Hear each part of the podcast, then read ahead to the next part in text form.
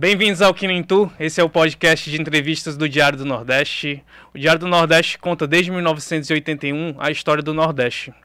E hoje a gente está muito feliz porque o nosso convidado, com certeza, não só gravou o nome dele na história do Nordeste, como gravou também na história do Brasil. E tem algo que deixa eu e a Karine muito emocionados no programa de hoje, porque é, já apresentando quem é o nosso convidado hoje, que é o Marcelo, Dr. Marcelo Alcântara, é, criador um dos, do Elmo, né? Ele Doutor, a gente tem uma, uma, coisa que nos deixa muito emocionados, porque assim, tem uma, uma, uma amiga nossa, jornalista, a Aline Conde, que trabalha aqui no Diário Nordeste, que durante a pandemia ela ficou internada durante um bom tempo e ela precisou usar o elmo. E na época, a expectativa era que ela precisaria passar pelo menos cinco dias com o elmo para conseguir se recuperar. Mas ela só precisou de 10 horas. E no fim da, do processo inteiro, quando ela recebeu alta, até hoje ela pontua muito que o elmo salvou a vida dela. E é algo que deixa a gente sempre muito emocionado. Aline, carinho, por favor, estou tão emocionado que hoje eu estou travando tudo.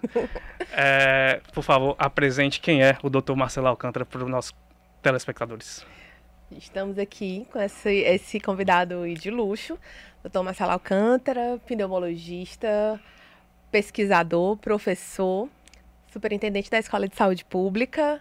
Seja muito bem-vindo. Estamos aqui realmente muito felizes de contar com a sua participação e realmente emocionados porque a gente sabe o quanto que foi importante esse trabalho da ciência, da medicina durante todo esse tempo de pandemia. Estamos chegando assim, a mais de mil dias em que é, o novo coronavírus passou a circular entre a gente, né? E a gente ainda está aprendendo a viver com esse vírus, né? E reforçando o tempo inteiro quanto a ciência é importante, quanto a ciência conseguiu salvar vidas, né? Então, muito feliz de estar aqui com o senhor. Seja muito bem-vindo. Muito obrigado, Karine. Muito obrigado, Alain. A cumprimentar todos os telespectadores internautas. Para mim é uma honra e um prazer estar aqui com vocês e dizer que essa sua abertura, Alain, me deixa emocionado sempre fico emocionado de ouvir histórias de superação, de vitória sobre a Covid. Então, a colega Aline, parabéns para ela. É um feito superar a Covid e usar 10 horas o capacete Elmo não é para todo mundo e requer muita, muito esforço do próprio paciente em superar a condição. Então, é muito bom estar aqui.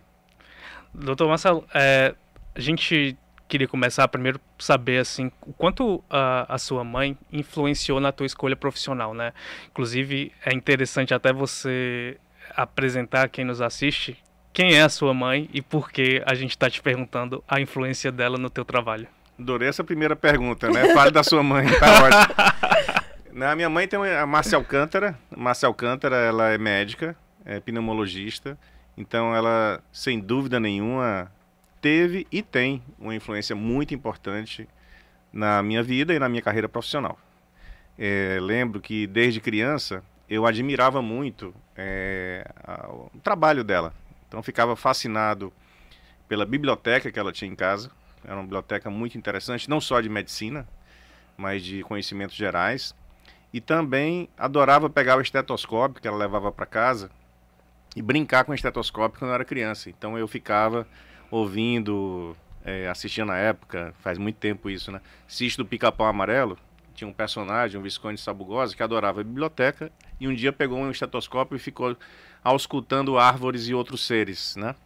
Então ele pegou o limoeiro, por exemplo, para ver o que é que o limoeiro falava. Ele falava assim: o limoeiro era um cara azedo, então não é um cara legal. Depois ele ia ouvir outra fruta, e aí já era uma coisa mais doce. E ele brincava com isso. Então, na época eu era criança, que ele me fascinou. Eu disse, pô, esse equipamento é fascinante, o estetoscópio, né? É, que é o símbolo, um dos símbolos da medicina.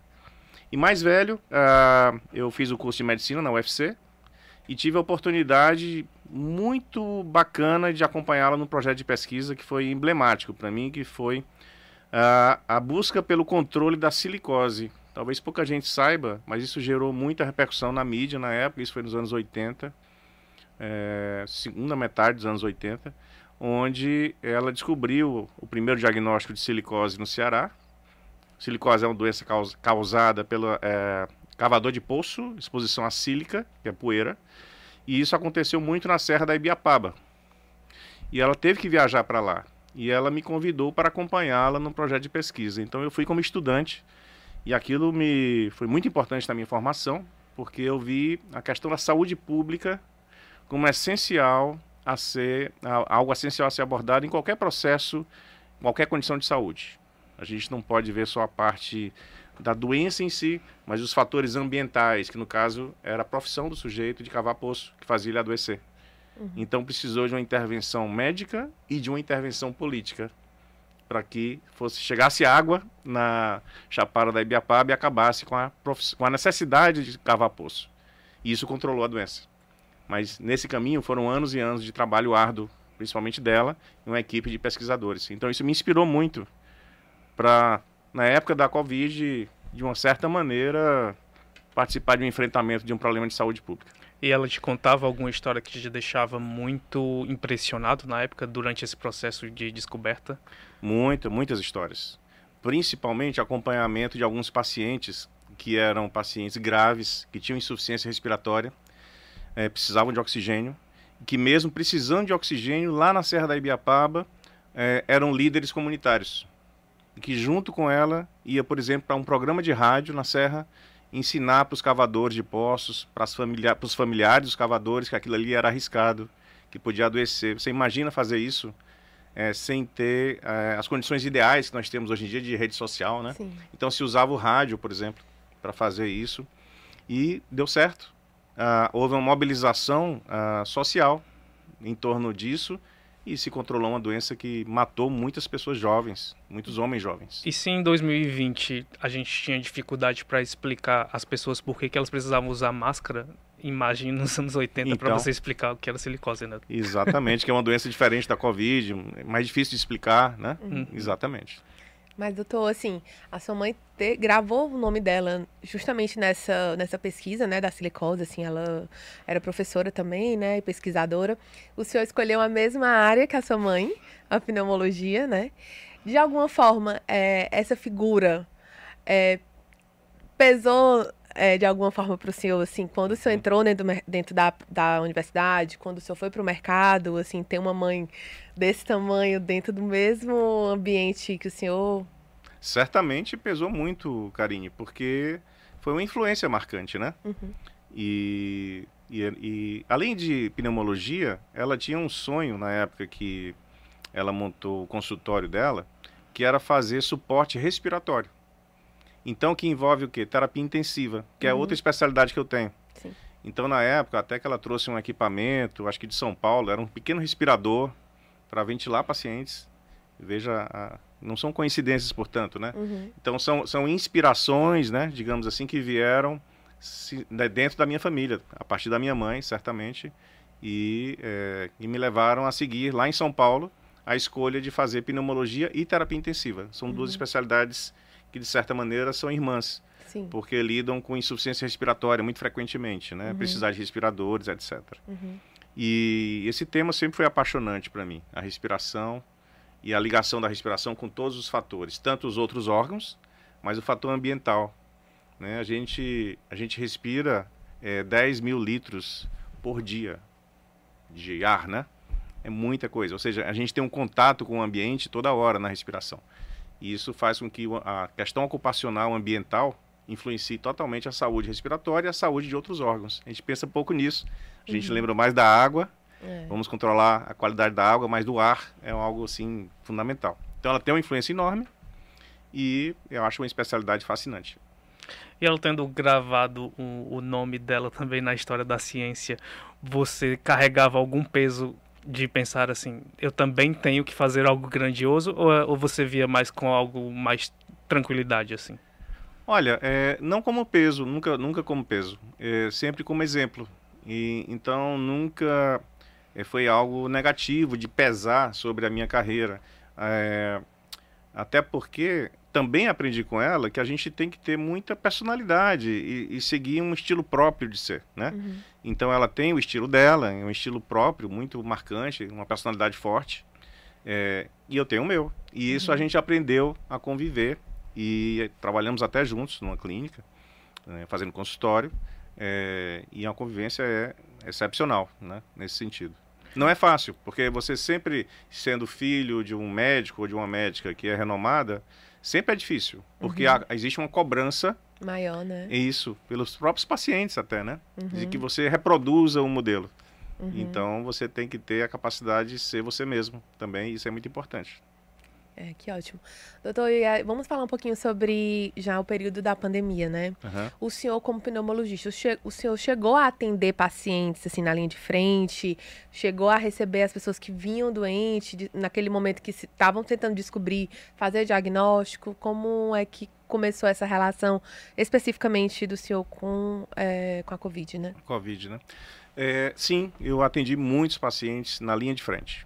Tanto pacientes no consultório, quanto pacientes nas UTIs, quanto nas enfermarias, né? Uhum.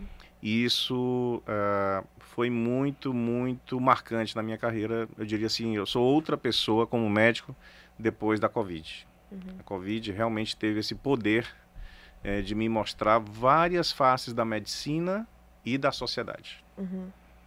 e transformou totalmente a maneira que eu enxergo eh, a, a medicina, as categorias profissionais. Também é uma coisa importante que eu vi foi a convivência maior eh, entre médicos, fisioterapeutas, enfermeiros, todos numa situação de risco, tendo que enfrentar uma, um colapso do sistema de saúde que de fato ocorreu no Uhum. mundo, ocorreu no Brasil.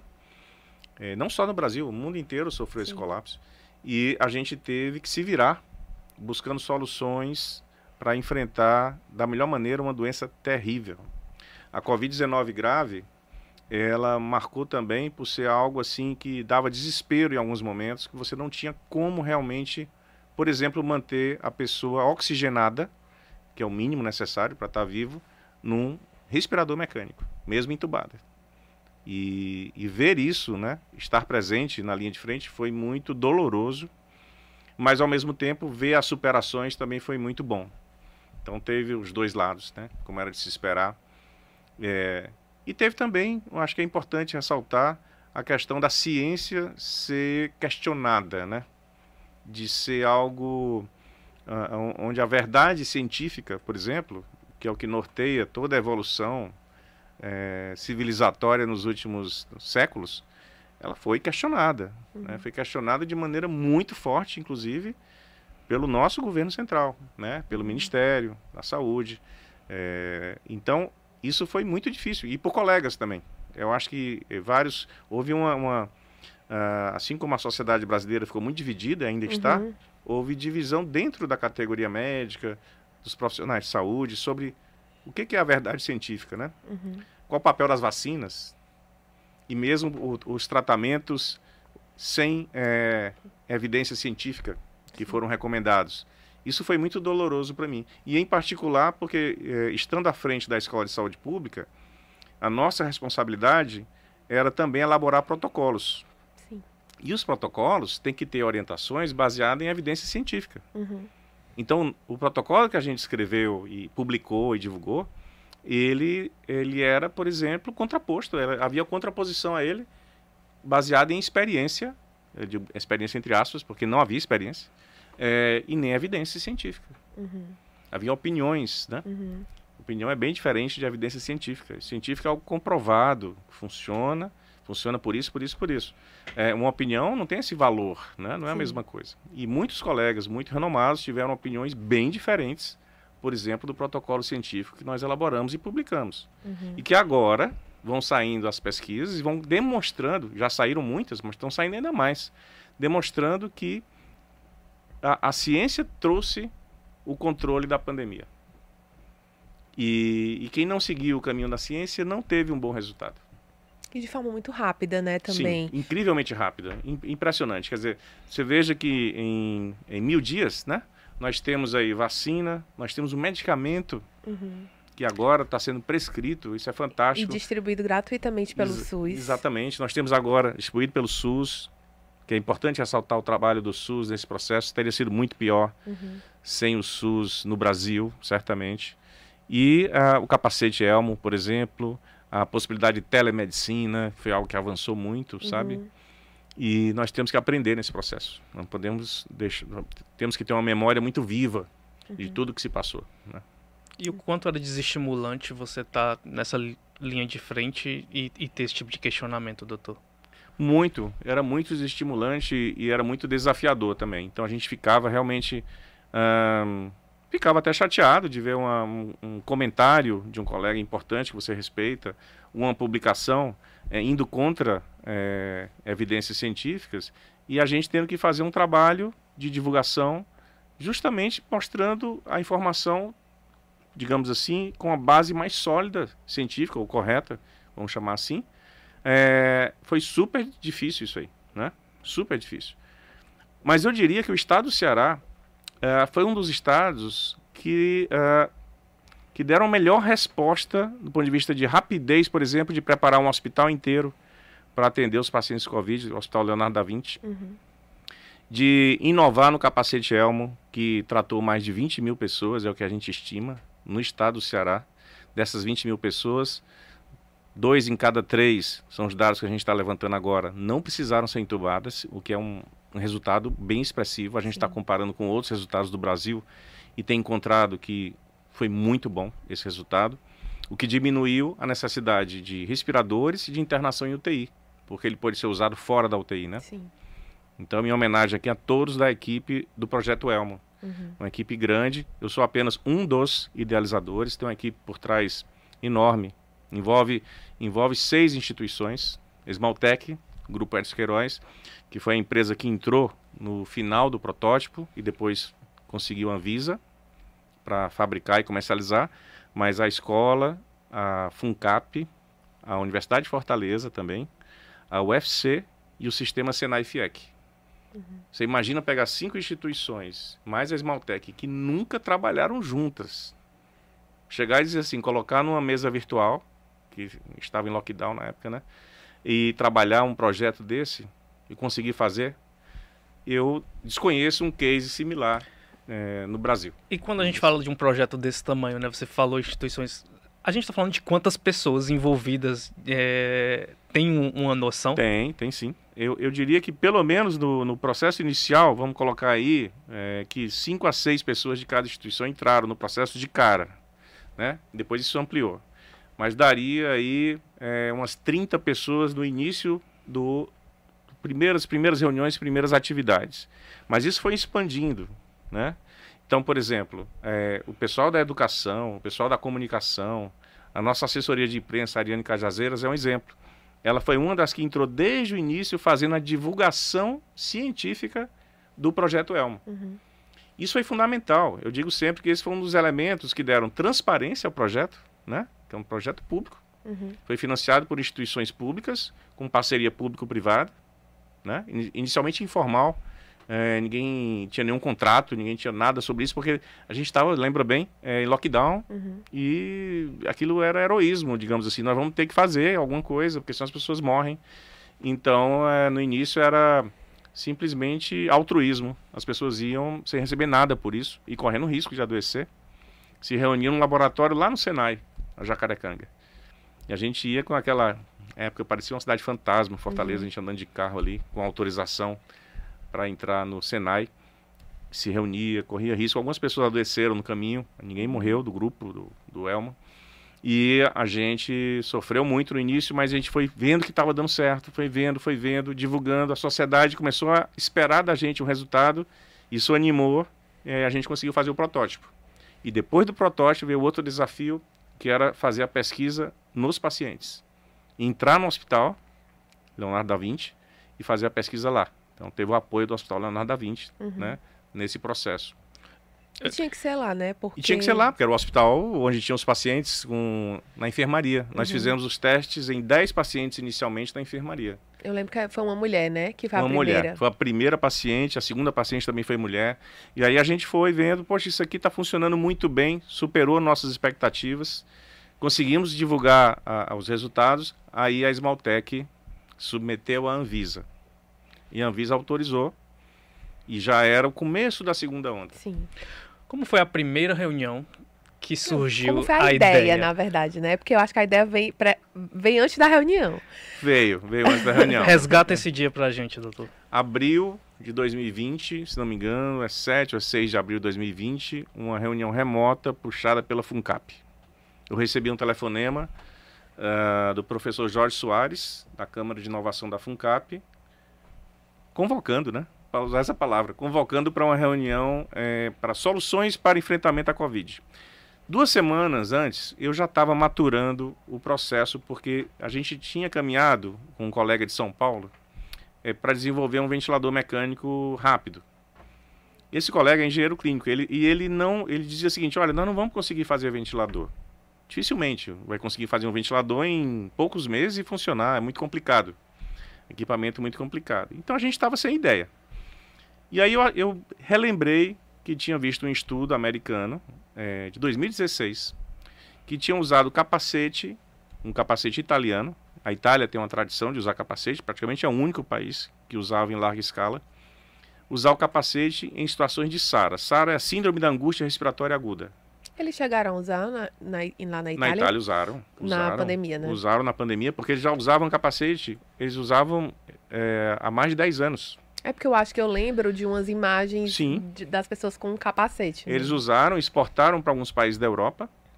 É, mas, por exemplo, os Estados Unidos não, não usava de rotina capacete. Uhum. Nem América Latina, nem Brasil jamais tinham usado capacete.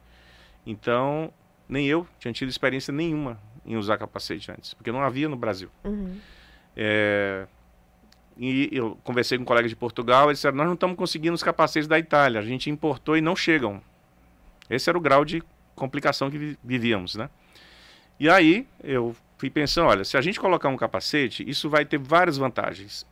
Uma é prevenir a contaminação dos profissionais de saúde, porque a gente vai ficar 100% vedado. Aliás, tem um capacete aqui, né? Olha o capacete. O chegou, chegou agora. Chegou Vamos pegar o El. Traz aí, carinho. E, interessante. E aí você protege os profissionais de saúde. Se me permitir mostrar, Carinho. Se a câmera ali tá, deve estar tá vendo. Então, a cabeça do paciente fica dentro do capacete, voltada para cá, né? Então, como se fosse uhum. a face do paciente. Tem essa escotilhazinha aqui na frente. É para abrir e ele beber algo, colocar um canudinho, às vezes uhum. tomar um, um, medicamento inalado, Sim. por exemplo. É, e o ar entra por trás e sai por aqui, onde se coloca uma válvula aqui. E aqui você tem uma membrana, essa parte azul, é uma membrana de silicone que fica 100% vedada no pescoço. Existem cinco tamanhos você uhum. mede o tamanho aqui do pescoço e isso encaixa. E isso fica preso aqui por uma, tipo uma mochila aqui presa aqui nos ombros. Então ele não sobe, né? Porque esse aqui fica insuflado, né? Tá cheio de gás, com uma pressão aqui um pouco mais alta. Bom, então isso aqui protege o ambiente. A pessoa pode tossir aqui dentro, pode falar, pode espirrar, não vai contaminar ninguém. Sim. E para nossa, a gente não achava que seria, mas ele é incrivelmente confortável. Então diz, não, isso aqui é claustrofóbico, não vou botar um saco na minha cabeça, uhum. etc e tal. Mas eu próprio, por exemplo, e todos os pesquisadores usamos no laboratório e ficamos horas usando, testando o conforto e tal, e deu muito bom conforto. Os pacientes também acharam, uhum. comparando a máscara, por exemplo, que é o que se usaria. E segundo, é que como ele é, é confortável, você pode usar por muitas horas, como o relato que você falou, 10 horas, por uhum. exemplo. Usar o capacete 10 horas seguido é, é, algo que ocorre, mas quando você usa uma máscara, dificilmente você fica 10 horas seguidas usando uma máscara que seria o substituto do capacete. Então ele tem essa vantagem. Uma outra vantagem que a gente percebeu é que ele dava uma boa pressão aqui dentro, uma pressão.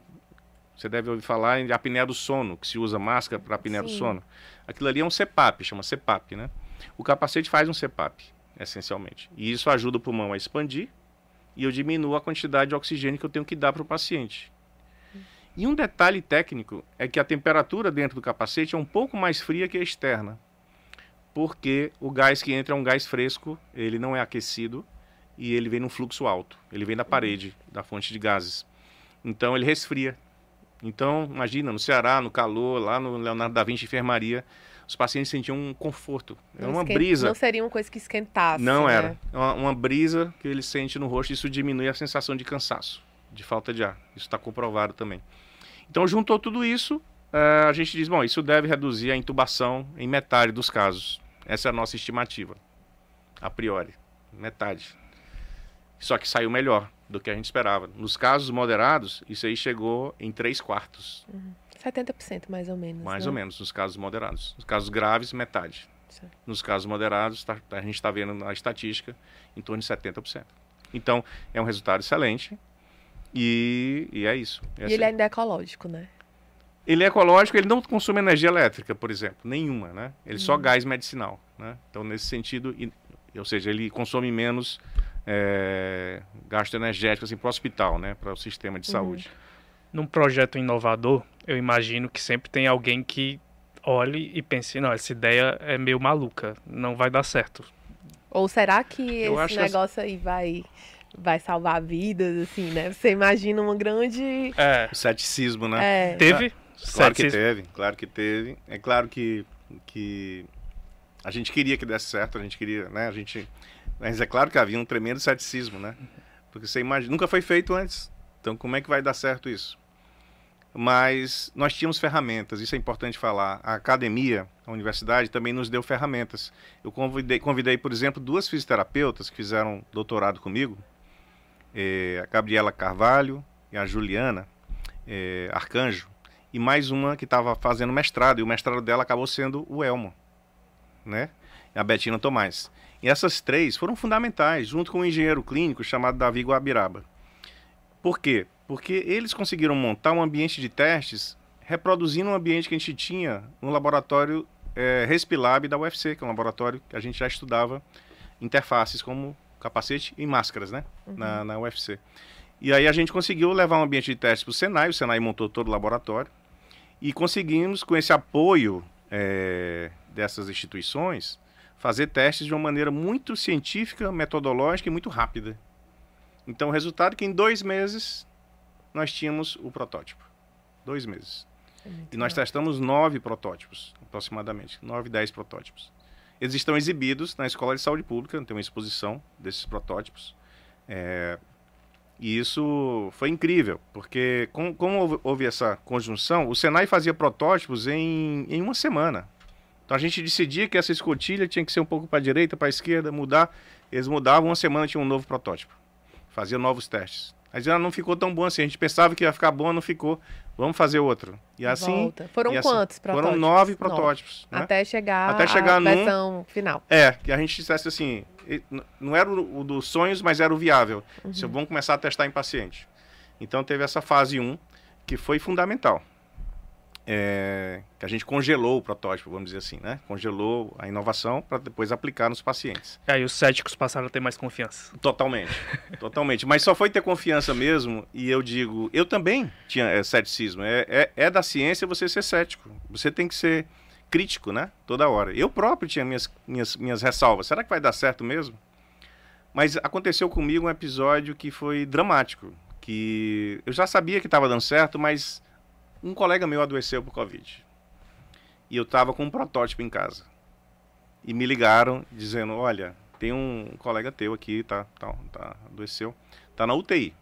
Isso era novembro de 2020. Primeira onda começando. E aí eu disse: Não, eu preciso dar a chance para esse colega. Visitei, vi que ele estava caminhando para intubação, porque é, o processo estava piorando realmente. E eu perguntei: Olha, eu tô com um protótipo do capacete, você sabe o que é? Não sei não o que é mas eu, eu posso trazer aqui e colocar em você. Tem um grau de confiança muito grande em mim, grande amigo. Eu peguei o protótipo em casa num domingo à noite e levei para o hospital. E instalei, eu próprio, né? Porque era uma emergência. E, e, aquela foi uma noite decisiva, porque eu passei a noite em claro, né? E esperando o resultado, mas já vi que funcionou muito bem. Eu disse: esse aqui vai ser um dos casos que vai me fazer motivar para levar isso rápido né? Não só no SUS, mas no sistema de saúde suplementar, no setor privado também, que uhum. começou a usar em larga escala. Sim. Então, é, um grande hospital privado aqui, para vocês terem uma ideia, pessoal, depois desse, desse episódio começaram a surgir mais casos, é, é, um hospital privado usou em mais de 1.400 pacientes. Um hospital só. Você ver o drama que isso causou. Então a gente viveu situações de parecia um filme de ficção, daqueles pandemia, em que você entra numa unidade e vê 20 pessoas usando capacete ao mesmo tempo. Mas seu colega saiu bem. E ele saiu muito bem. Ele respondeu muito bem, ele ficou olhando para mim, ele, disse, ele coloquei no capacete, eu sou claustrofóbico, ele falou antes, né? Eu disse, vamos colocar e olha para mim. Aí coloquei, ele olhou para mim, disse, não é, não é ruim, não é claustrofóbico. Eu disse, ok, aguenta aí. Aí ele passou mais de 12 horas com capacete, uma noite toda, No outro dia de manhã ele estava realmente melhor e usou por menos horas e saiu bem, né? Praticamente sem sequela nenhuma. O senhor chegou a perder alguém pela Covid ou teve algumas pessoas próximas Sim, que ficaram graves, assim? In- Infelizmente, alguns colegas médicos, por exemplo, né? É, colegas muito bons e muito próximos, é, médicos e humanitários, a gente perdi, né? Foi, foi, foi doloroso demais, muito doloroso e é, e pessoa muito próxima, pessoa que trabalhava comigo, que teve que usar o elmo, mas que que não chegou a morrer, mas teve quadro grave também, né? Sim. Sequelas. E Uhum. às vezes passou um ano ainda com sequela, então isso aconteceu também. Mas. Então foi, foi sim, muito doloroso. Não tive ninguém da minha família diretamente. Acho que por sorte, literalmente. Eu tive Covid também. O senhor teve? Tive. Mas tive. aí. Pensei que ia usar o capacete. Usar. Mas eu tava eh, na época da, sem vacina ainda, né? E eu, eu tive sorte de não agravar muito, mas eu fiquei perto de internar, por exemplo. Hum, Fiquei numa situação perigosa, né? sentiu na pele, né? Senti. Senti nos pulmões. Respirando com dificuldade, Sim. o oxigênio baixou. Hoje em dia Uhum. todo mundo tem um oxímetro, né? É, virou. Em casa. É mas- um dos legados da pandemia. Na Teve uma época, época quase que- não tinha, né? É. Pois é, não tinha para vender, né? Mas hoje em dia eh, virou uma coisa que. Quanto é que tá a oximetria? Você pega como se fosse É. um termômetro. É, agora as pessoas já vão olhar qual é, já sabem direitinho. Já né? sabe qual é o normal, né? É. Acima de 95 é o Sim. normal. E aí isso é um dos legados da pandemia. A gente aprendeu a valorizar o oxigênio, né? Dos pulmões. Então, O próprio uso de máscaras, Também. a lavagem das mãos, o álcool, né? São Tudo legados. isso você pensa que eram coisas que estavam muitas à, à mão, mas a gente não tinha nenhum conhecimento de como usar, né? Assim, nenhum Sim. cuidado mesmo em relação a questões, questões mesmo respiratórias. Não necessariamente de Covid, né? A gente fala que ah, uma pessoa tá meio doente, aí a pessoa vai usar máscara, mas antes não se pensou nunca em fazer isso, porque em outros países já, Já- era mais comum, né? Exatamente. Principalmente no Japão, o pessoal mais, os asiáticos. né? Eles já usam máscara há muito mais tempo. Eles sofreram uma crise parecida com o Covid, bem menor, mas antes da gente, com H1N1, a gente sofreu Sim. também, mas eles muito mais. Sim. E eles sofreram com outro tipo parecido de vírus, parecido com o SARS-CoV-2, é, que foi uma síndrome respiratória aguda grave, que eles aprenderam a usar muito máscara lá no- na China, no Japão, Uhum. Né? Toda aquela região da Ásia aprendeu a usar máscaras. Tanto é que eles tiveram bem menos casos que o resto do mundo, Já porque eles conseguiram fazer porque o eles se controle, né? preveniram melhor. Doutor, assim, é, o Elmo foi esse, essa celebração, assim, de, de muitas mãos, muitas cabeças, pensando e tentando é, realizar, Sim. entregando em tempo recorde. Mas eu imagino que também, assim, quando você reúne muita gente, possa ter seus, seus entraves, assim, muitas pessoas pensando diferente, de repente um egos em relação a administrar esses egos, porque querendo ou não, é um, um- um produto que é inovador, um Uhum. produto que ganhou prêmios, Verdade. né? Assim, acho que a gente precisa reforçar. Foi difícil lidar com isso também? Olha, é, foi surpreendentemente no início fácil. E, a- eu acredito que o mais difícil talvez seja, né, por exemplo, quando a gente foi homenageado com a medalha da abolição. Quem é que recebeu? Porque de quem é a medalha, né? E eu, eu fui representando todo o projeto. E eu faço questão de dizer aqui, a medalha é de toda a equipe. Uhum. Vou além. A medalha é do povo cearense. Então a medalha está exposta publicamente na Escola de Saúde Pública é, e ela é de todos nós. Karine Alan, ela é de vocês, ela é da Aline, que sofreu. E ela, a gente tem o plano de lançar o memorial do capacete Elmo. Porque é um memorial que homenageia todas as pessoas que enfrentaram a Covid. Toda a nossa sociedade. E quando a gente recebeu a medalha, aí no grupo, né? Sempre tem aqui, cadê a minha medalha? Né? Eu disse, não, não tem sua medalha, né? Tem a nossa medalha e tem a medalha do povo cearense.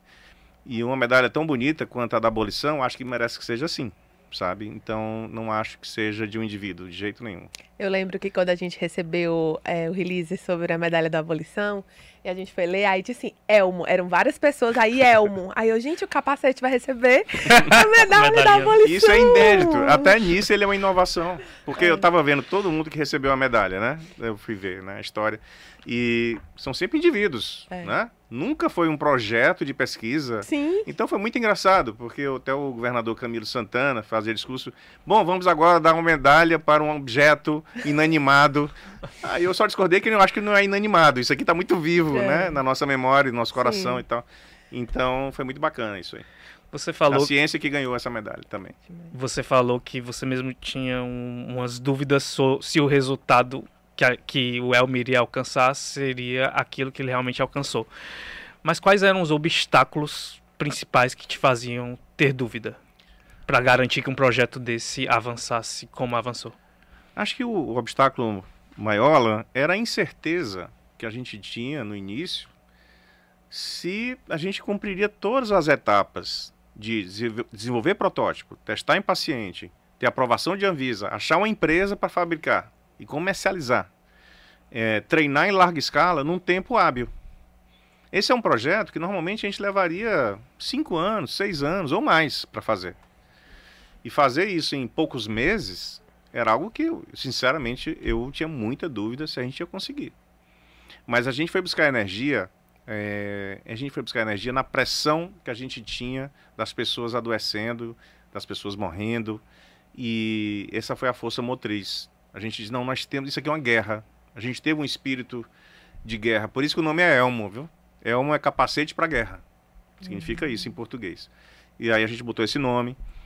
E, e a gente buscava motiva- motivação entre nós. É, é, ent- então, entre o próprio time, havia uma, uma- um esforço é, imenso para dar certo.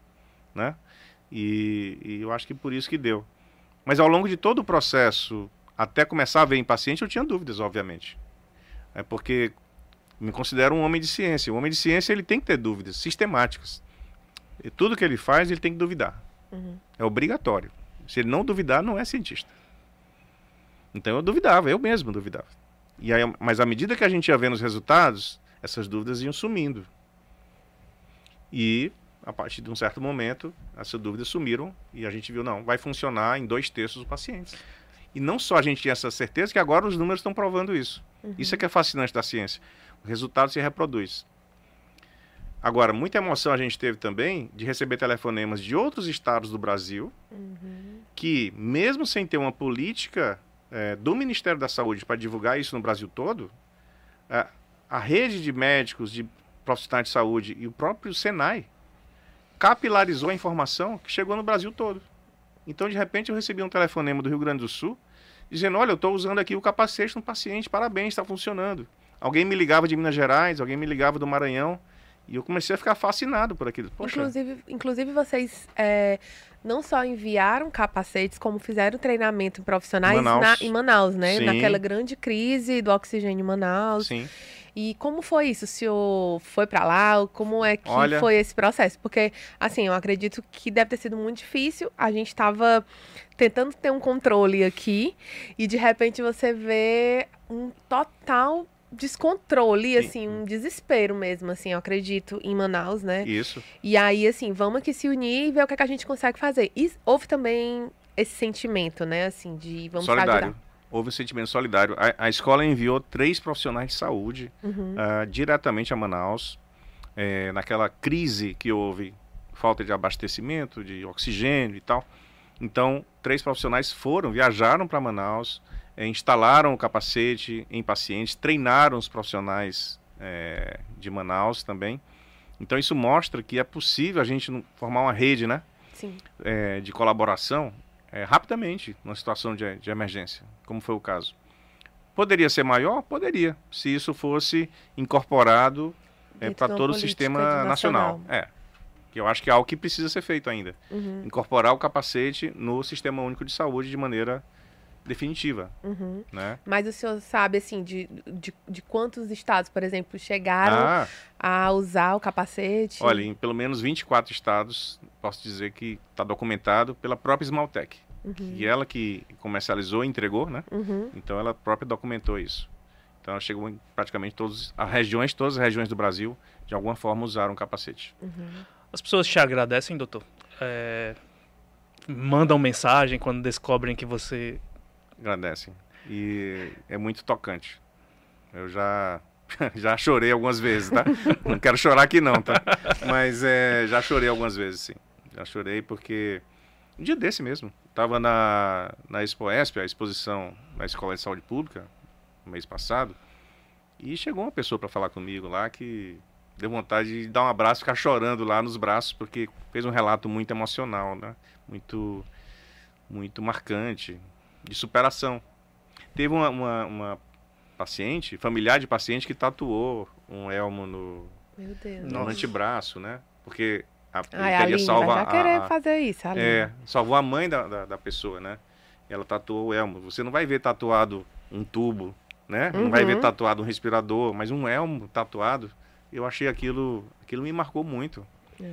É, então, sim, sim, sim. E às vezes alguém sabe, eu faço uma postagem por exemplo, em rede social e aparece gente. Salvou, me salvou, salvou meu pai, etc. Claro, quando eles falam salvou, é dentro de um contexto, né? Não é só o capacete, é todo o tratamento. Sim. Mas, mas é um tratamento novo que chegou aí para ficar. E, o, e o capacete, ele é a materialização, né? Assim, você enxerga aquilo. O palpável. cuidado, né? Assim, então é, é uma forma de, de ver, assim, ah, pronto, eu tô aqui. Porque o ar você não, você não vê, né? Você Exatamente. só sente. Mesmo medicamentos, né? Sim. É, ele é muito palpável, ele tem essa, essa característica, né? Isso é diferente, né, doutor? Porque o trabalho científico, às vezes, embora ele não seja solitário, porque geralmente há- equipes, ele é meio que anônimo. Dificilmente a- as pessoas. A A sociedade, né? sociedade, sociedade fica é- muito dentro de um, desse- de um grupo, né? De médicos ou de Fica num cientistas. círculo É. pequeno. Sim, sim. Então, ele teve essa característica. Por isso que, talvez um outro legado da pandemia, se a gente for otimista, é que a comunicação da ciência pode ter melhorado em Sim, algumas, com em algumas áreas, né? Levar a ciência, popularizar a ciência. Eu acho Sim. que esse é o termo. É, eu acho que isso precisa ser continuado. Então, então, assim, vocês da mídia, nós na área científica, nós que trabalhamos com pesquisa também e assistência, a gente precisa se comunicar melhor com a mídia e vice-versa. Quer dizer, a gente precisa trabalhar junto, Sim. É, ser mais colaborativo, né, para levar a informação correta. Uhum. Uma crise de desinformação tremenda que a gente está vivendo, né? De Quanto- fake quanto news. é de- importante, né? Puxa vida, então levar o, o correto, a informação correta, de maneira didática, as pessoas entendam, é fundamental. E outra coisa que o senhor falou também sobre a questão desse, desse sentimento, né? É, não só o, o, o Elmo, mas assim, a gente teve vários pesquisadores cearenses que estavam é, em pesquisa na própria Escola de Saúde Pública, outras pesquisas, inclusive de, é, é, de da, da Fiocruz aqui, que eles fizeram sequenciamentos genéticos de variantes, a gente pôde encontrar. Verdade. A partir disso, a gente pôde ter protocolos que foram bem assertivos, né, assim, em relação a, a bloquear essa circulação, a ter uma política mais efetiva. Acho que acredita que no Ceará, por mais do que a gente sofreu, assim, a gente via que estava sendo feito Sim. e que existia uma ciência que estava sendo muito rápida, né? Assim, então, assim, a- pode ser que as pessoas nem, nem soubessem o tanto de pessoas que estavam pesquisando é, e estavam envolvidos. Tinha, a gente chegou a entrevistar é, cearenses que estavam em Londres e que estavam participando do sequenciamento genético Verdade. né? Então, assim, muitas pessoas que estavam trabalhando para que a gente tivesse respostas que pudessem salvar vidas, né? Então, assim, foi muito importante. Inclusive, a gente chegou, eu tava lembrando recente desse período, que a gente chegou a ensinar as pessoas a lavarem as mãos. Então, assim, é uma comunicação que você. Eu Legal. nunca imaginei Legal. que eu, como jornalista, durante uma pandemia, a gente iria parar e falar: olha, você tem que lavar a mão assim. E a gente ia lá lavar as mãos. Aí, gente, a gente tá no meio de uma pandemia, as pessoas morrendo, a gente tá ensinando a lavar a mão porque salva vida. É. E, inclusive, a se atualizando o tempo inteiro. Porque eu lembro que no início a gente falava: não é pra usar máscara. E aí depois é pra usar máscara. e aí as pessoas A mensagem assim, mudando. É, porque as pessoas iriam, iam vendo e ia ter essas comprovações científicas, né? Pode então, ser assim, máscara de pano. Não, não, Não, pode não ser mais pode ser máscara de máscara de pano. Foi evoluindo, é verdade. É. É. verdade, exatamente isso aí. Mas esse é o papel, eu acho, né? Da informação correta, precisa, necessária, no caso, né? Uhum. né? Então, vocês estão de parabéns também nesse processo. Eu diria que toda a sociedade que foi por esse caminho da, da informação correta salvou muitas vidas. Quando a gente fala em quantas vidas o Elmo salvou, Se É dá possível fazer isso. uma conta? Olha, é, foram mais de 10 mil elmos distribuídos em todo o Brasil, claro, a grande maioria no Ceará, mais ou menos 6 mil. Então, ele pode ser utilizado até quatro ou cinco vezes. Então, suponha que ele tenha sido usado em 40 mil pacientes. É, seriam é, em torno de 60%, 65%, se considerar na média, na vida real. Então, nós teríamos aí, fazendo as contas, daria quanto? É... Sou ruim de matemática. Ruim de matemática? Doutor. Mas vamos lá.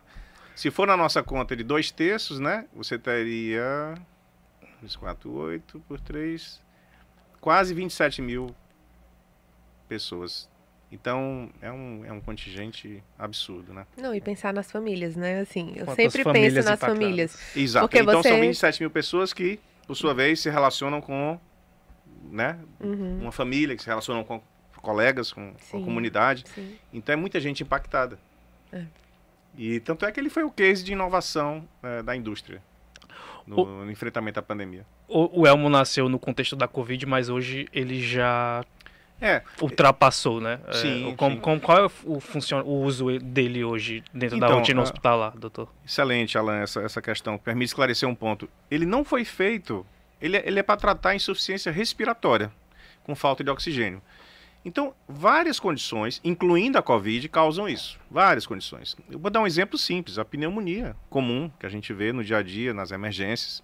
É, os pacientes que têm insuficiência cardíaca e edema de pulmão. Também é uma situação muito comum, onde ele funciona muito bem. E no pós-operatório, pacientes que complicam, faz uma cirurgia grande e o pulmão por algum motivo complica, isso acontece também ele poderia ser uma opção. Então eu citei três exemplos que todo dia, toda hora está acontecendo no sistema de saúde. Então ele, ele está... tem um amplo uso. Agora, para se tornar rotineiro, ainda precisa um trabalho de incorporação, ou seja, o SUS oficializar que isso está disponível, ainda não é oficial. Isso é época, foi emergencial para a pandemia esse processo. E mais treinamento, uhum. mais divulgação, como essa que a gente está fazendo aqui. Quer dizer, dizer mais para os profissionais que, olha, pode usar nessas condições, né? Outras viroses também. Então, não só a Covid, existem outras viroses respiratórias e outras infecções, né? Então, cabe, cabe demais ele ser usado amplamente, né? Uhum. E então o capacete veio para ficar, eu diria. Não existe só o Elma, é bom dizer. Existem outros capacetes no mundo, né? O próprio Brasil tem capacetes desenvolvidos também durante a pandemia, né, em São Paulo e no Paraná. E que certamente é, Todos, todos os capacetes podem ter pequenas vantagens em relação um ao outro. E o nosso tem algumas vantagens e pode ser amplamente utilizado. Né? A gente falou um pouco sobre o legado da ciência, né, doutor? É, e eu queria falar um pouco mais sobre esse assunto. É, o quanto esse período da Covid e tudo que aconteceu motivada por conta da Covid, é, provocou na, na ciência, não só no Ceará, mas como dentro de uma perspectiva nacional também, e até global. Como, qual é a avaliação difícil, né? A pergunta é fazer, analisar três contextos, mas, mas eu queria que você avaliasse para a gente o que ficou para a ciência nesses, nesses três contextos. Se é algo muito diferente também, né? É, se, se, eu entendi bem a pergunta, é, você diz no contexto nacional? Primeiro? Nos dois, nos dois. No contexto, na verdade, no contexto local, local, e no contexto nacional. Perfeito. Eu acho que tanto no contexto local quanto nacional, é, a mensagem que eu acho que o brasileiro precisa refletir é que não existe avanço econômico, social, civilizatório sem ciência. Não existe. Que o negacionismo é muito perigoso o negacionismo mata, matou e vai continuar matando se ele continuar existindo. No grau que ele existiu durante a pandemia foi um desastre. A gente precisa reconhecer isso. É, primeira coisa, então, no plano nacional. No plano local, eu acho que a gente tem algo muito importante. Nós precisamos preservar os acertos que nós tivemos. Vou dar um exemplo para você. É, a Escola de Saúde Pública criou um centro de inteligência em saúde chama-se CISEC, tá? público, acessível. Até o Diário Nordeste fez uma matéria sobre isso, falando sobre o Alerta Covid, que é um painel que nós criamos. Foi criado esse centro com a coordenação do professor José Xavier Neto, que é o cientista-chefe da saúde. Não sei se vocês conheciam, mas o projeto Cientista-Chefe é um projeto da FUNCAP que coloca cientistas que vão da academia para dentro das secretarias de governo. Ou seja, ele alia a ciência à gestão. Política pública. Né? Isso, isso. E a escola conseguiu criar esse centro de inteligência, que inclusive ajudou demais a, no enfrentamento à Covid e ainda ajuda até hoje. Uhum. E agora já está diagnosticando como é que está a força de trabalho na saúde e outros pontos. Nós precisamos que a sociedade reconheça, por exemplo, a nossa escola de saúde pública como uma instituição que tem que ser valorizada, porque ela trata do conhecimento, da formação médica dos profissionais de saúde, da inteligência em saúde, que faz as análises de risco. Por exemplo, o Centro de Inteligência analisou o risco de poliomielite voltar no estado do Ceará e no Brasil. São análises que vão para o gestor, mas que também uma parte vai para a sociedade diretamente, na forma de informação, onde a mídia pode usar e usar, fazer, né? os, alertas, fazer os alertas né? antes que o pior aconteça.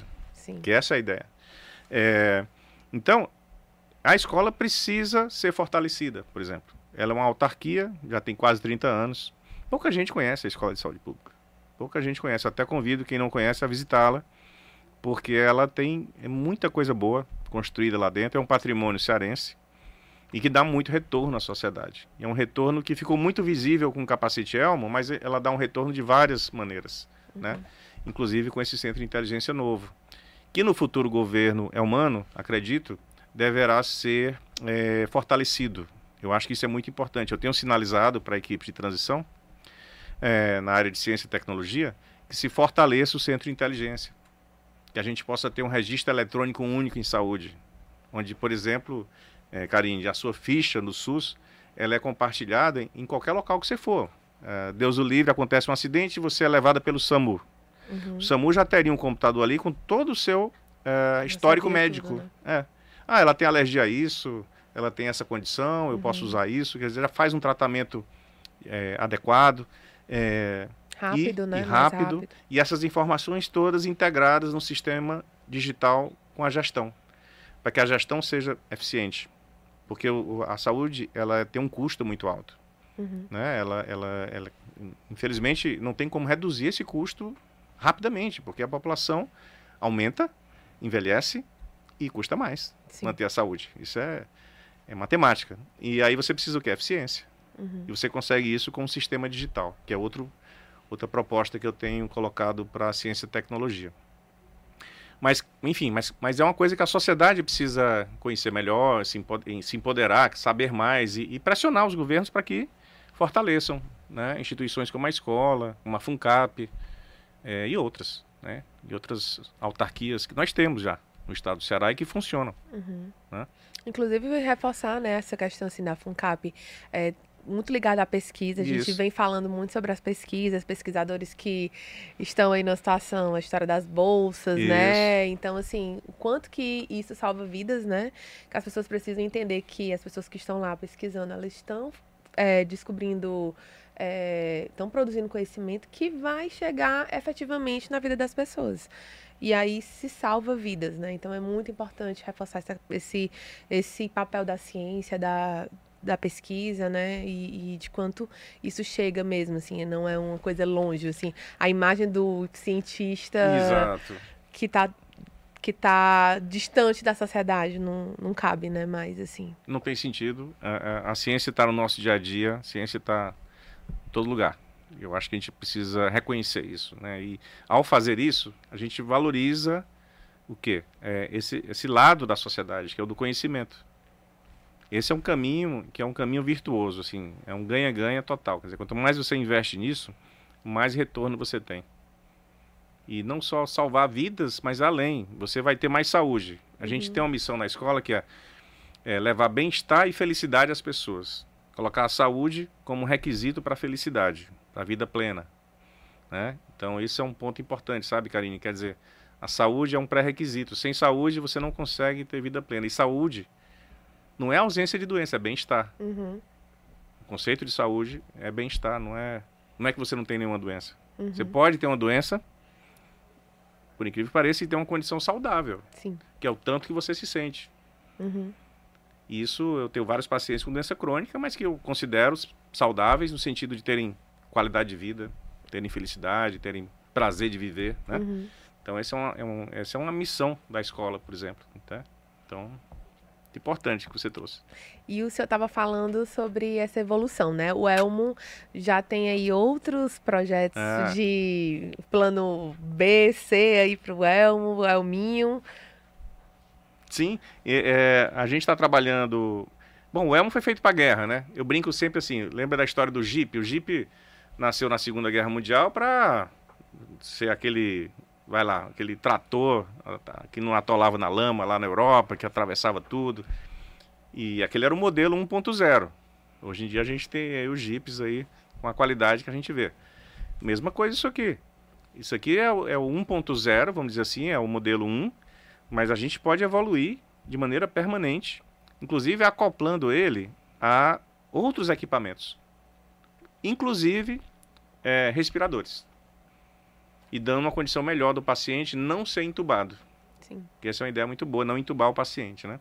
E também colocar é, modelos para crianças, né? O Elminho seria o modelo pediátrico, que uhum. é uma coisa uhum. que falta muito, né? Existe um projeto feito pela escola, que acredito que ano que vem a gente tem que pedir financiamento, a FUNCAP, ter apoio para fazer.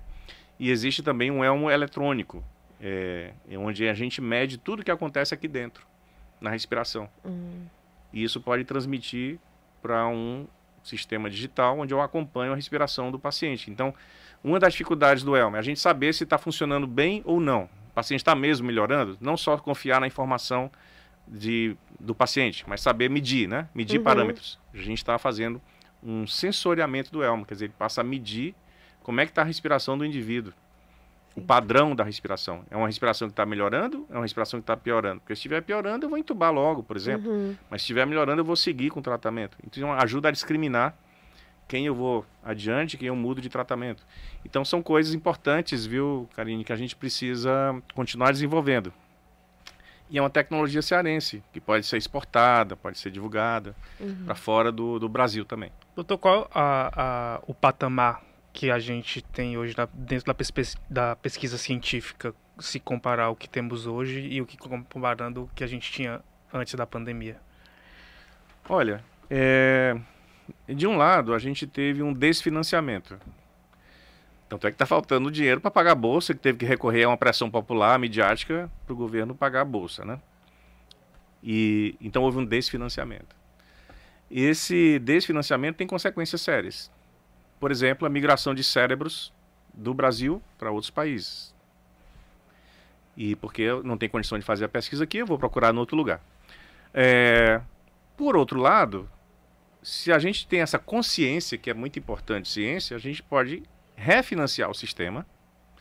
Por exemplo, majorar as bolsas que precisam ser atualizadas, garantir esse financiamento, como o Ceará faz com o percentual dos impostos para isso. A sociedade reconhecer que isso é importante, ou seja, pactuar que diz, ok, a gente vai investir em ciência e tecnologia e pactuar certos critérios. Olha, a gente vai fazer pesquisa que seja relevante para o SUS, para a sociedade. Quais são os problemas de saúde principais? São esses.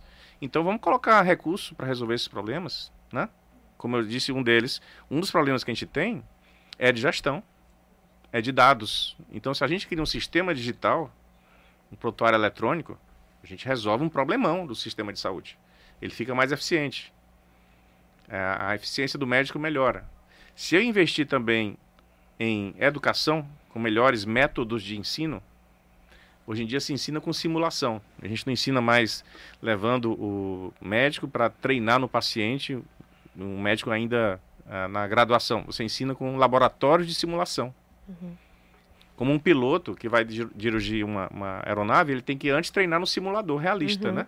Que reproduz o que ele, a emergência que ele vai viver. Médico, mesma coisa. Ele tem que passar por laboratório de simulação. Isso, isso custa dinheiro e custa, às vezes, inovação também. Quer dizer, você precisa inovar, fazer novos simuladores. Então, eu diria que a gente está numa situação saindo de, uma, de um cenário de crise, finalizando um cenário de crise e iniciando um novo ciclo político que pode trazer refinanciamento e melhoria. Agora, isso só vai acontecer se houver pressão social. Eu não acho que isso acontece só com a classe política sem ter uma pressão social. Isso tem que pautar o debate. Né? Uhum. Eu acho que isso é, é por aí. A gente está chegando perto do fim, e mas antes eu queria que fazer uma pergunta em relação à, à Covid mesmo. É, que a gente falou muito do início do processo, do início da Covid, né, lá em 2020. Só que hoje a gente está dentro de uma realidade bem diferente por conta, principalmente, do avanço da vacina. Uhum. É, mas mesmo assim, ondas e novas variantes aparecem. Uhum. É, qual é o, o modelo de enfrentamento à Covid que você acha que a gente tem que seguir nesse momento em que há vacina, em que há um Perfeito. conhecimento melhor sobre a doença? Ah, o modelo é, ficou bem claro para mim, Alan. Excelente pergunta. É, a, a gente precisa de um modelo de inteligência em saúde, com, com um fortalecimento muito grande da vigilância, vigilância epidemiológica. Esse é o principal. A vigilância já existe no SUS, já existe no, no, no Brasil, ela funciona bem, mas ela pode ser melhor. A gente precisa reconhecer isso. Ela pode ser melhor e ela pode se acoplar da inteligência que vai além da vigilância. A inteligência ela pega, por exemplo, os dados de vigilância, os, os dados do sistema e aponta recomendações e encaminha soluções também, políticas públicas. E políticas públicas que podem ser emergenciais ou de médio e longo prazo. Então, o modelo é fortalecer essas áreas. A parte de, de inteligência que usa ciência de dados, por isso eu insisto nessa coisa de sistema digital, de, de registro eletrônico em saúde, e a vigilância forte, com mais gente nessa área trabalhando, ah, não sei se num certo grau até de independência, para ter mais força ainda, para que eh, a gente detecte os problemas no início, ou detecte o risco dos problemas. O risco. Porque sabendo o risco, a gente se previne. Uhum. E aí a gente não vai ter o mesmo impacto que nós teríamos, por exemplo, com a Covid. Se a gente entendesse os riscos com mais antecedência. Né? Uhum. É, então, é isso. Esse é o modelo. Agora, esse modelo, ele não é ainda funcional no Brasil todo. Ele precisaria ser é, fortalecido, construído, melhorado. É, e a gestão precisa realmente incorporar essa ideia. É, é uma ideia muito particular de quem vivenciou a pandemia do lado de dentro ali da escola e vendo o sistema de inteligência funcionando. É uma coisa muito particular, mas que se mostrou muito eficaz, no meu entender. Não, e, e cria-se uma transparência, assim, né, Totalmente. Marcelo? Porque eu posso dizer que ah, durante a pandemia, O Integra eu SUS, né? coorde- coor- coordeno uma equipe que estava é, o tempo inteiro focado durante todos esses esse dados. tempo é, em cobrir a, a pandemia. E o IntegraSUS, ele Sim. veio como um- uma ferramenta que nos deu autonomia, inclusive, assim, é, que, no- que, que nos con- conseguia que a gente conseguisse enxergar Perfeito. os pormenores, a gente não Perfeito. precisava ficar, ei, César, ei, assessoria, me passa aí e tal. Inclusive, Perfeito. era uma forma, e assim, era um entendimento assim, eu tô aqui, ó, agradecendo o Integra SUS, Isso, É. porque assim, a gente chegava e dizia para as pessoas, ó, a gente tá dizendo isso, mas você pode acessar lá, você Sim. pode fazer sua, você pode filtrar e você pode ver o que é que tá acontecendo. E às vezes acontecia, por exemplo, a gente às vezes fazia um, um filtro e colocava lá, sei lá, é, as cidades que tinham vacinado menos. Menina, acontecia um caos, as pessoas ficavam loucas, porque os municípios, ah, quero ser menos. E aí o pessoal fazia um mutirão para poder conseguir. Então, assim, era uma forma, inclusive, de pressionar para que as pessoas entendessem o que estava acontecendo. Isso, E assim, expõe gestão. sim. Então, assim, é preciso Mas a que... gestão é pública. Pois é, expõe a gestão e pressiona para que, a- que a coisa aconteça. Então, eu acho que isso é fundamental. Genial. Eu, eu- o IntegraSUS foi uma das maiores inovações, foi implantada na época do Dr. Cabeto, ainda antes da pandemia. Sim. E, e, de fato, é isso mesmo. É transparência. Isso, isso é democracia. Uhum. É, é- é democracia de dados e democracia, li- é, liberdade de imprensa. Uhum. Quer dizer, você divulgar o que está ali. Mesma coisa na inteligência, o painel Covid que foi criado, está lá Sim. à disposição. Você pode usar qualquer dia, está lá. É, eu acho isso um grande avanço que nós conseguimos. É, Precisamos preservar. Eu acho que É. esse é o, é o desafio, É. é consolidar, né? Não, consolidar e, e não, não retroceder. Exatamente. em- de forma exatamente. alguma. É importante isso. Inclusive, ó, tem, tinha informações que não estão aparecendo mais. Ah, é? Olha só. então, cobrança aí pro Integra É. E aí- é por aí mesmo, tem que cobrar. Eu acho que eu- não podemos retroceder. Você tem toda a razão. Doutor, a gente está, infelizmente, chegando ao fim. é, e deixo o espaço aberto aqui para você mandar alguma mensagem e falar de alguma coisa que a gente não tenha tratado nessa nossa conversa, nesse Sobre- nosso bate-papo. E sobretudo pra frente, né? Assim, acho que é um final de, de ciclo, né? O É, senhor também é. tá encerrando na, na ESP, Na né? É, o que é que o senhor acha que a gente espera sei lá, para 2023 em relação à ciência, o que a gente espera em relação à, à, à pesquisa, o que a gente espera em relação à saúde? Ah, eu espero, eu espero que a gente tenha aprendido muito. Eu espero que a gente tenha aprendido com os acertos e com os erros. Com os dois. Para que a gente possa ter uma sociedade melhor, que a gente possa ter uma condição melhor de vida para todos os cearenses e a gente consiga, todos os brasileiros, na verdade, eu acho que o Brasil precisa de um ciclo novo, é, onde a gente valorize mais a vida. E para valorizar a vida, não tem outro caminho a não ser valorizar o conhecimento. O que o ser humano produz de melhor é conhecimento, porque ele ajuda a todo mundo, né? E quanto mais ele é democratizado, melhor. Quanto mais acessível, você citou tão bem o IntegraSUS, melhor para nós todos. Eu acho que esse é um caminho que eu gostaria muito que fosse um caminho sem volta, fosse só um caminho adiante. Né? Então, torço muito, trabalharei muito para que isso aconteça. Obrigado, doutor, pela, pelo tempo, pela disposição e, e, e, toda a sua simpatia e clareza no que você falou hoje aqui. Muito é... obrigado. É. A Aline já tá ali nos bastidores. De vez em quando ela veio aqui umas três vezes para, acho que com certeza ela vai querer falar com você e ser mais uma a te agradecer Opa. pelo trabalho do Elmo. A Aline tá criação ali? do Elmo. Não, já, já ela ah. apareceu algumas vezes. Ah, ela veio algumas vezes aí. Quando a gente sai, é... a gente a gente puxa é ela. Um prazer. É. E, é, e é bom que assim, que a Aline teve tempo, né? Muitas pessoas não tiveram tempo de esperar pelo Elmo ou esperar pela vacina. Teve essa oportunidade de, é, e a gente fica muito feliz é, de receber o senhor aqui. É, o senhor é, é, um, é um exemplo das pessoas que a gente está trazendo para mostrar que é nordestino, que produz, que é criativo, que transforma e é que nem tu, né? Assim, que nem tu. Que né? nem tu. Ótimo. E a gente fica muito feliz e assim, é, é, é a gente agradece mais ao senhor, mas a toda a equipe Isso, é que está junto com, com o senhor na, no desenvolvimento do Elmo, mas também todos os profissionais da saúde, Sim. né, que estiveram o tempo inteiro assim dedicados a cuidar das pessoas, a salvar as vidas, aos, a, a, aos fisioterapeutas, a, aos enfermeiros, técnicos, todo mundo que estava lá e que realmente, assim, se colocou e colocou a sua vida mesmo num sentido de, de salvar as pessoas, né? Realmente foi um, foi um sentimento de missão, né? É, sim. E aí a gente agradece muito, fico muito feliz. Agradeço a você, Karine, pelas palavras também, Alain. Obrigado, doutor. E, Karine, no episódio passado eu comemorei o microfone e ainda tinha gente reclamando do áudio. A gente vai melhorar, viu? Aí, espero que hoje o episódio tenha sido de boa. E você, não esquece, toda quinta tem episódio novo no Spotify, no Deezer, na sua plataforma preferida de podcast. Tem lá no YouTube para você assistir também.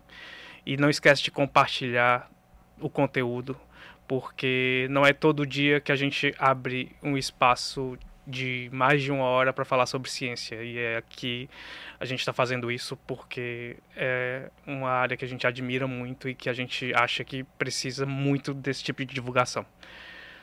Até a próxima semana, pessoal. Tchau.